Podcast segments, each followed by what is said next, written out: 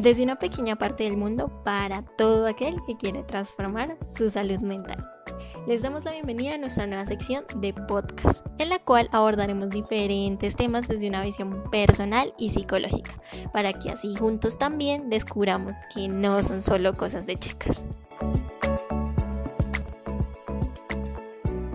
Iniciamos el capítulo 1 de la serie Violencia de Género. El día de hoy abordaremos un tema que día a día alza más su voz, con el fin de defender derechos básicos que históricamente y sistemáticamente se han silenciado y vulnerado, hasta el punto de normalizarlo generacionalmente. Este es la violencia contra la mujer. Mi nombre es Dui León, psicóloga con experiencia en el campo clínico y educativo y hago parte del equipo de Bonomia Salud Mental. Como en todos los capítulos me encuentro acompañada de mi fantástico equipo. Paola Ospina, psicóloga con experiencia en el campo clínico y social. Un saludo para todos, una cordial bienvenida a este nuevo espacio de Bonomia. Espero que este espacio sea de conocimiento mutuo y de agrado para todos. Muchísimas gracias y bienvenidos. También me encuentro con María Perdomo, psicóloga con experiencia en el campo clínico y educativo. Espero que todos sean muy bienvenidos a este espacio, que de antemano aprendamos y nos lo disfrutemos. Y por último, y no menos importante obviamente, estoy con Laura Serrana, psicóloga con experiencia en el campo clínico y organizacional. Espero que disfruten mucho de este espacio y que sea de interés para todos ustedes. Como se pudieron dar cuenta, un equipo bastante diverso con conocimientos y experiencias completamente diferentes, donde abordaremos cada una de las temáticas desde nuestro más sincero punto de vista personal y profesional. Queremos recordarles que como profesionales todos tenemos formas y medios de actuar y pensar frente a las problemáticas. Sin más preámbulos, vamos a iniciar con la temática del día de hoy. Quiero que todas a una sola voz me respondan la siguiente pregunta con un sí o con un no. ¿En alguna ocasión han sido víctimas de algún tipo de violencia contra la mujer? Quiero que me respondan a una sola voz. Entonces, a la una, a las dos y a las tres. Sí. sí.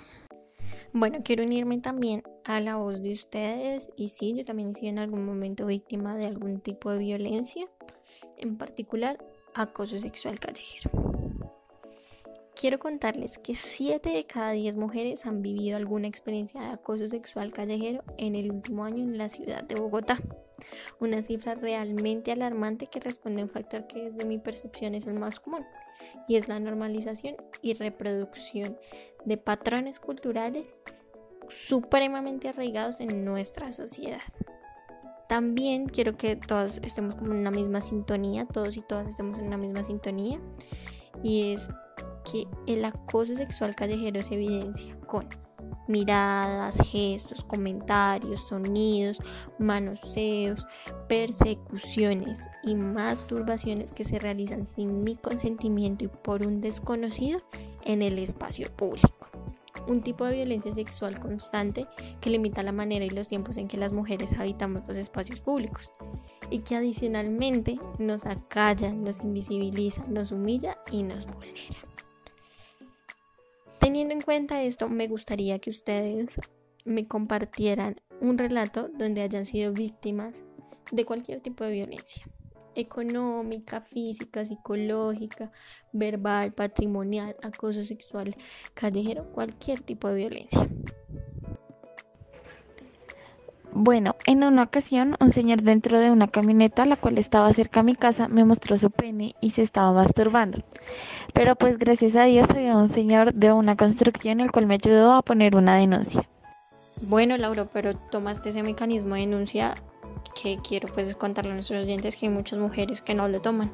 Hay muchas mujeres que prefieren silenciar ese tipo de actos porque las leyes en nuestro país, a pesar de que existan, no son tomadas tan en serio. Entonces la denuncia en muchos casos queda como denuncia. Muchas de las denuncias en este momento eh, que hay con respecto al, a la violencia contra la mujer está en proceso. No ha pasado absolutamente nada.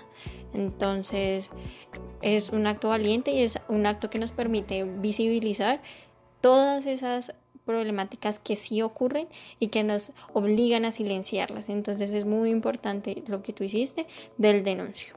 Bueno, eh, si quieres tú, Paola, cuéntanos eh, qué te ha pasado o tu relato. Bueno, pues yo también he sido víctima de violencia de género, en este caso fue más que todo por acoso sexual callejero, de pronto cuando uno va pasando por la calle, los hombres, porque pues en mi caso más que todo han sido los hombres, eh, se atreven a decir algún piropo o alguna palabra, pero entonces esto ya se torna en un tono más de morbo, como más sucio por ponerlo en esa palabra. Y es una cosa que uno siente como que está siendo degradada como mujer, como que uno está siendo manoseado visual y verbalmente en un contexto que debería ser de libertad como lo es la calle, ¿no? Y pues también me ha pasado que en el transporte público de pronto en algún momento han llegado a rozar las partes íntimas contra mi cuerpo y es un momento en el que uno se siente como, Dios mío, ¿será mi culpa o no será mi culpa? Eh, con, a dónde me hago, me corro, no me corro, entonces estos espacios sí han sido como bien molestos para mí y pues este ha sido como mi caso. Claro, Paula, tú dices algo supremamente importante y es solamente la condición de ser mujer, ya sea por esa relación entre sexo-género, porque en cuanto a la identidad no importa la identidad que tengas, puede ser lesbiana o pertenecer a la comunidad LGTBIQ y vas a ser víctima o eres víctima y se han presentado casos en los que eres víctima de algún tipo de acoso. Entonces, esta es una condición exclusivamente por el hecho de ser mujer. Bueno, María, cuéntanos un poco tu, tu experiencia. Claro que sí, yo eh, quizás como muchas mujeres me he visto enfrentada como a estos casos de, violencia y hay uno en particular que no voy a olvidar y fue el hecho de que pues yo tomé mi transporte para la universidad, exactamente pues fue Transmilenio y un señor se me sentó al lado y puso eh, su saco en la mitad de la pierna de, y en la mitad de mi pierna. Yo la verdad soy una persona muy distraída y pues no me pareció raro, o sea, no, no me pareció eh, como, como incómodo. Sin embargo, eh, ya cuando digamos, pues ya yo iba llegando a la estación que me tenía que bajar y sentí como un calor en, en mi pierna, ¿sí? Ahí fue cuando me di cuenta como este señor puso el saco porque eh, me estaba tocando la pierna. Entonces pues yo automáticamente pues no supo qué hacer, ya me tenía que bajar, me bajé, o sea en el momento que me iba a bajar lo que hizo el tipo fue como tocar mis partes íntimas y, ya eh, nadie hizo nada, mm, pues yo me sentí la verdad como muy sucia, o sea en una primera medida me sentí muy sucia, como vulnerada, como como triste, también sentía rabia, o sea, son un conjunto de emociones que uno no, no describe y como que en ese momento uno no procesa. Incluso en algún punto yo, pues en ese momento me sentí culpable porque yo llevaba un vestido, entonces yo pensé como, bueno, si yo no hubiera llevado el vestido esto no hubiera pasado, pero son esos como pensamientos irracionales que en ese momento Mm, pues se procesan y se producen de cierta manera. Bueno, escuchando sus relatos, es eso precisamente lo que debemos atacar. Lo que les mencionaba antes, la normalización y un factor adicional ahora, que es la indiferencia. Esa indiferencia sostenida que tenemos como sociedad frente a un tema de corresponsabilidad tanto familiar como social. Entonces siento que definitivamente es un tema que nos compete a todos, como lo decía al inicio, no es solo cosa de chicas, es definitivamente algo que nos compete a todos. Teniendo en cuenta esto, me gustaría que tú, Paola, nos explicaras un poco más esa diferencia entre violencia de género y violencia contra la mujer, si es lo mismo, si es diferente, cómo se entiende. Claro que sí. Lo primero que debemos tener en cuenta es que la violencia contra la mujer es lo mismo que se conoce como violencia de género o lo que algunas veces hemos escuchado como violencia machista. Pero entonces, ¿qué significa esto? Bueno, cuando nosotros hablamos de violencia de género, nos referimos a una persona que realiza algún acto violento, ya sea físico, sexual o psicológico, en contra de otra persona simplemente por su género. En este caso, el género violentado hace referencia a las mujeres, de toda la colectividad de mujeres, ¿no?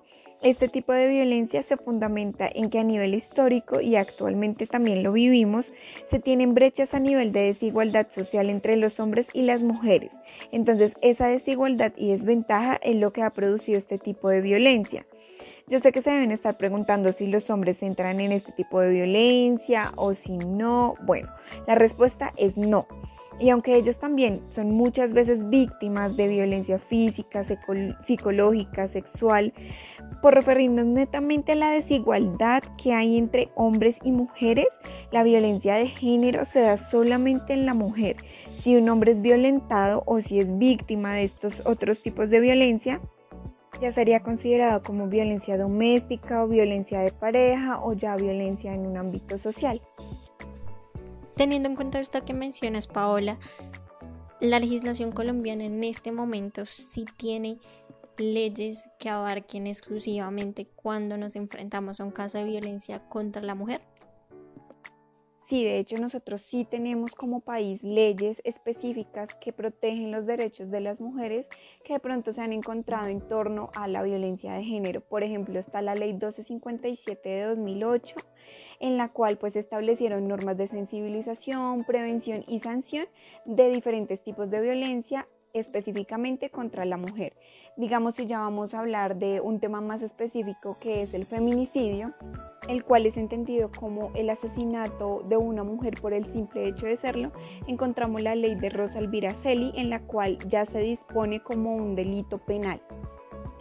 Claro, Paula, el caso de Rosa Elvira Celín sentó un precedente de dejar de catalogar el asesinato en particular como un acto homicida cualquiera. No, este era un acto por la condición de ser mujer.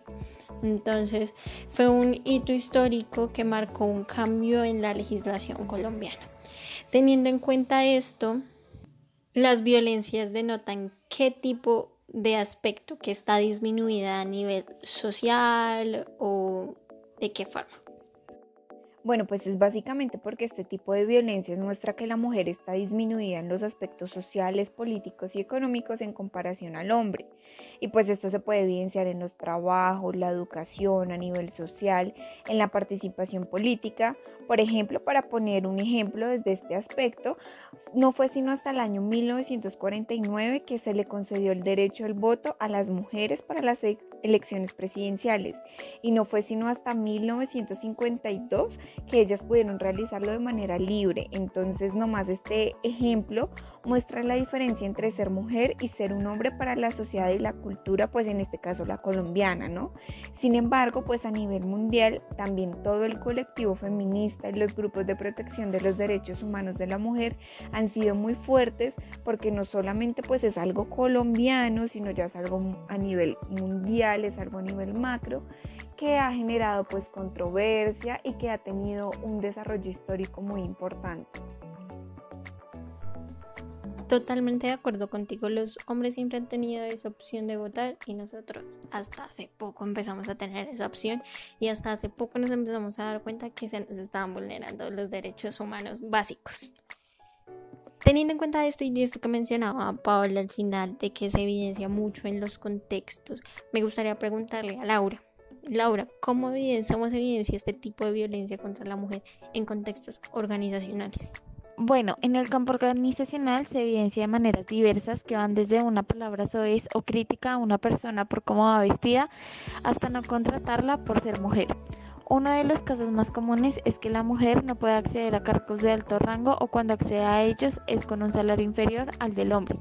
¿Qué tan frecuente, qué tan poco frecuente es que yo siendo mujer por condición de mi sistema sexo-género me vea enfrentada a la posibilidad de obtener o no obtener un, trabajo. Es muy frecuente. Cabe resaltar que pues depende en cierta medida de los cargos a los que se estén aplicando. Igual en Colombia existen leyes que regulan el acoso laboral o moving. Laura, yo quiero hacerte una pregunta. Desde el área organizacional, ¿alguna vez te han dicho que como parte de recursos humanos solo puedes contratar a hombres para determinado cargo? Sí, cuando se busca para obras, por ejemplo, esto se debe a que se busca personal con fuerza o diferentes habilidades en las que de pronto la mujer no encaja por las competencias.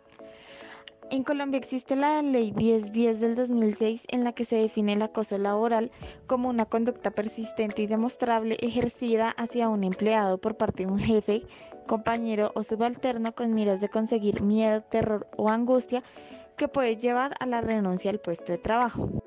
Un dato importante es que el año pasado se realizaron para el mes de agosto 1032 denuncias por acoso laboral. Bueno, esto que menciona Laura es súper importante porque nos da herramientas de cómo los procesos de selección no deben ser tan selectivos en términos no de características físicas, sino más de competencias. Teniendo en cuenta esto, me gustaría, María, que nos comentaras un poco cómo son las consecuencias a nivel de salud física y mental de que sistemáticamente se me esté vulnerando mis derechos, que son derechos fundamentales que constantemente se me estén vulnerando. ¿Qué efectos tiene en mí a corto y a largo plazo? Bueno, en cuanto a lo que me estás preguntando, eh, pues hay que ser muy claros, ¿no? Digamos que las consecuencias a corto plazo Puede ser la muerte, ¿sí? Eh, puede ser como sentir esa vulnerabilidad emocional, que es que yo me siento triste, me siento débil, me da rabia. Incluso pues eh, muchas mujeres reportan que se sienten sucias, ¿sí? Entonces a corto plazo notable el impacto emocional. A largo plazo, digamos que a largo plazo sí podemos deducir varias cosas. Una de ellas puede ser la muerte.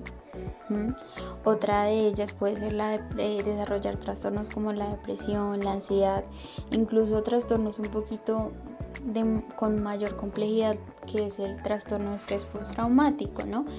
Que es ese evento único en el que eh, genera trauma, genera trauma y eso afecta eh, a nivel emocional, a nivel conductual, a nivel cognitivo y lo más importante afecta como todas las áreas de ajustes de la persona. Entonces, eh, em, entonces es evidente este impacto que tiene la violencia en las mujeres, incluso en las personas, porque muchos estudios han reportado que em, es uno de los principales causantes de generar eh, trastornos emocionales. ¿sí? Con trastornos emocionales me refiero también el hecho de empezar a desarrollar ciertos rasgos de una depresión, entonces un estado de ánimo bajo, ya después ese estado de ánimo bajo es constante. Eh, ya la ansiedad, entonces yo ya limito mi comunicación con los hombres o incluso no salgo o no cojo el transporte público porque ya se empieza a ver el impacto que generó este evento en la mujer. Sí, María, lo que tú dices es muy importante y es porque se está creando una colectividad en torno a la violencia y a la protección de los derechos humanos de las mujeres. Y bueno, ya metiéndome un poquito en el campo de la psicología social, la violencia es considerada un problema de salud pública que se evidencia pues en las altas cifras, como ya anteriormente y al inicio de este podcast eh, lo había mencionado Judy. Por ejemplo, y teniendo en cuenta el tema de este capítulo, a nivel social las diferencias entre las mujeres y los hombres se convierten en desventajas, o sea, en violencias a causa de los roles y los estereotipos de género que se tienen a nivel cultural. Por ejemplo, cuando nosotros nacemos eh, se nos determina por nuestro género un tipo de color en vestimenta.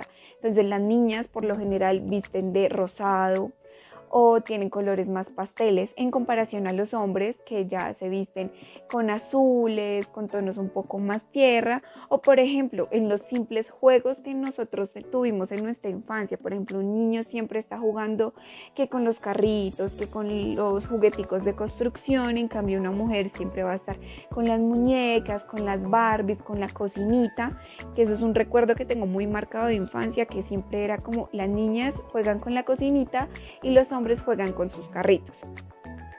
También se puede evidenciar en estereotipos, como lo había dicho, como por ejemplo la mujer se considera o se tiene como previsualizada como la debilidad, como la delicadeza, en cambio el hombre es como la fuerza, la rudeza y el emprendimiento. Y pues si realizamos una retrospección histórica de la mujer, desde siempre ella ha estado en un nivel inferior al del hombre, lo cual ha llevado a la sociedad a seguir replicando las acciones de violencia que en muchas ocasiones no son visibilizadas y se tornan normal.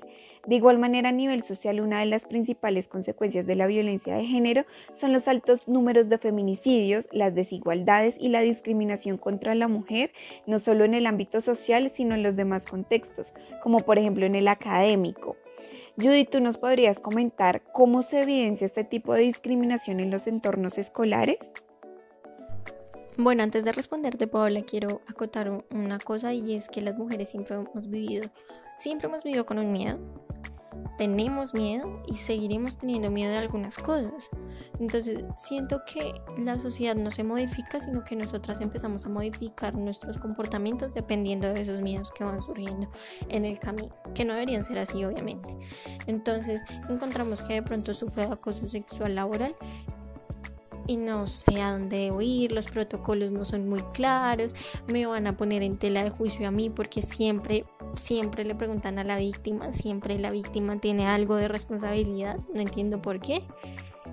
Cuando también pasa en los entornos educativos es exactamente lo mismo, tengo miedo de pronto de que me estén vulnerando algo en el colegio, pero no sé a quién decirle, no sé cómo decirle, porque eso todavía es un tabú decirlo, ¿no? Y lo mismo pasa en la calle, digamos, si me pasara algo como lo que, como lo que le pasó a María, yo siento que yo reformaría todos mis, mis esquemas de comportamiento para no tener que volverme a montar la misma hora en un transmilenio o ya no me sentaría o ya estaría más eh, desprendida como de la parte social. Entonces, siento que eso me vulnera un derecho fundamental que es el disfrute del espacio público. Y hay uno la parte educativa, lo que me preguntabas ahorita, Paula.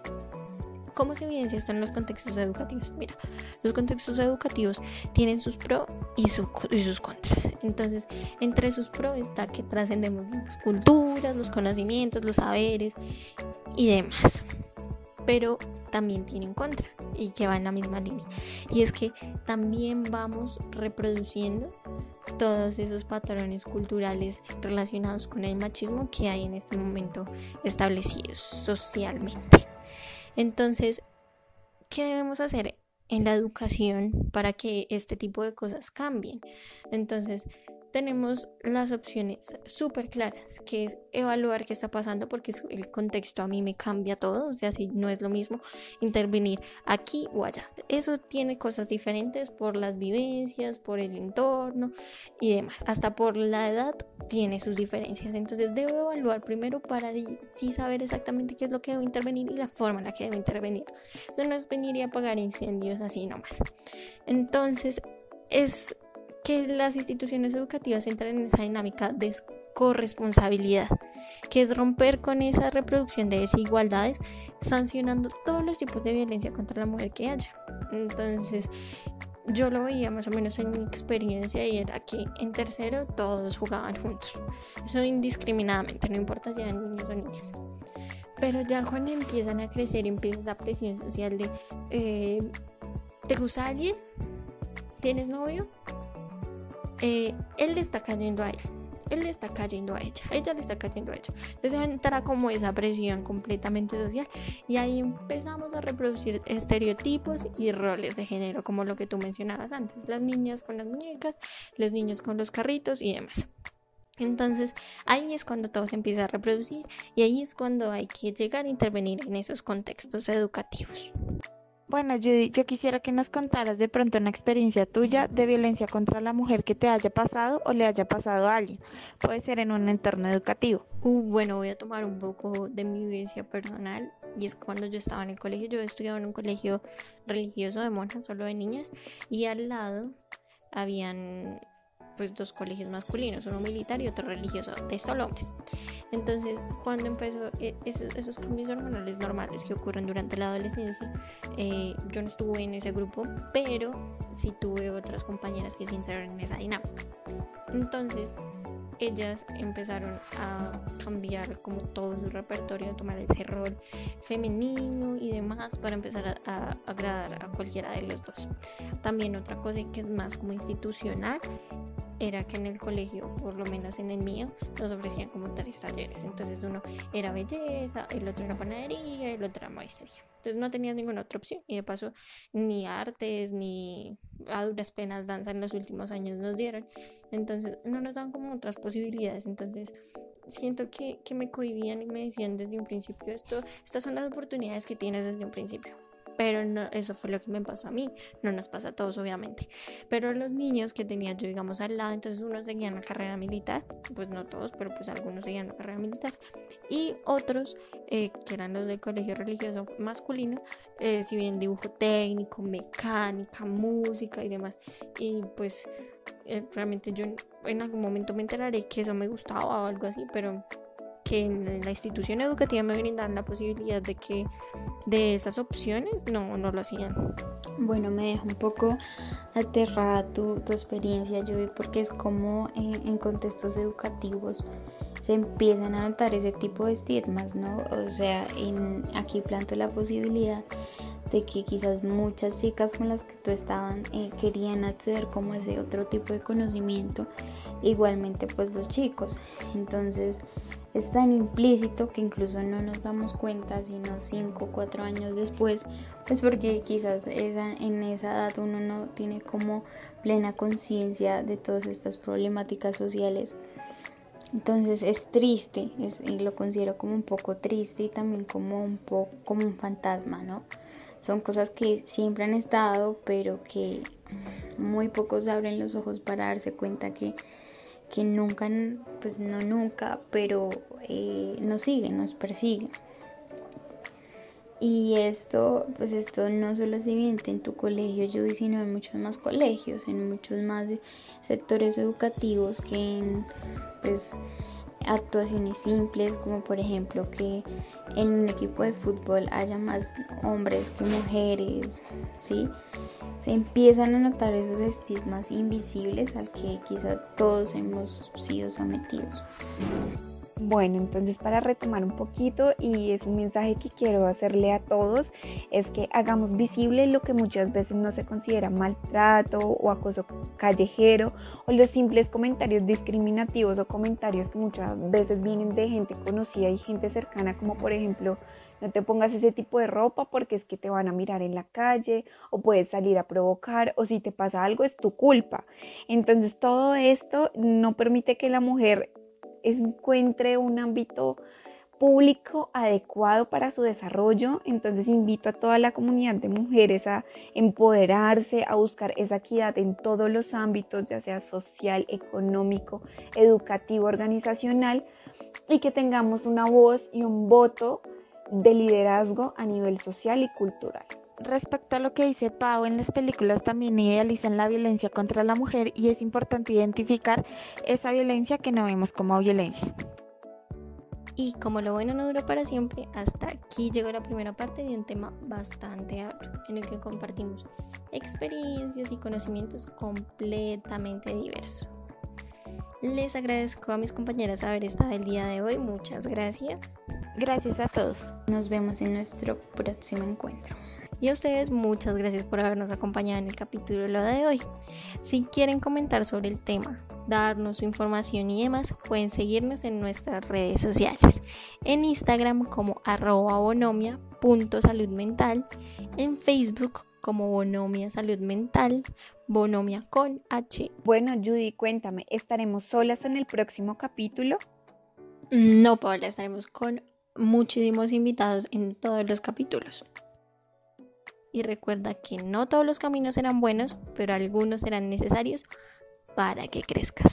Los esperamos el siguiente capítulo con más del tema y con nuevos invitados. Gracias y chao, chao.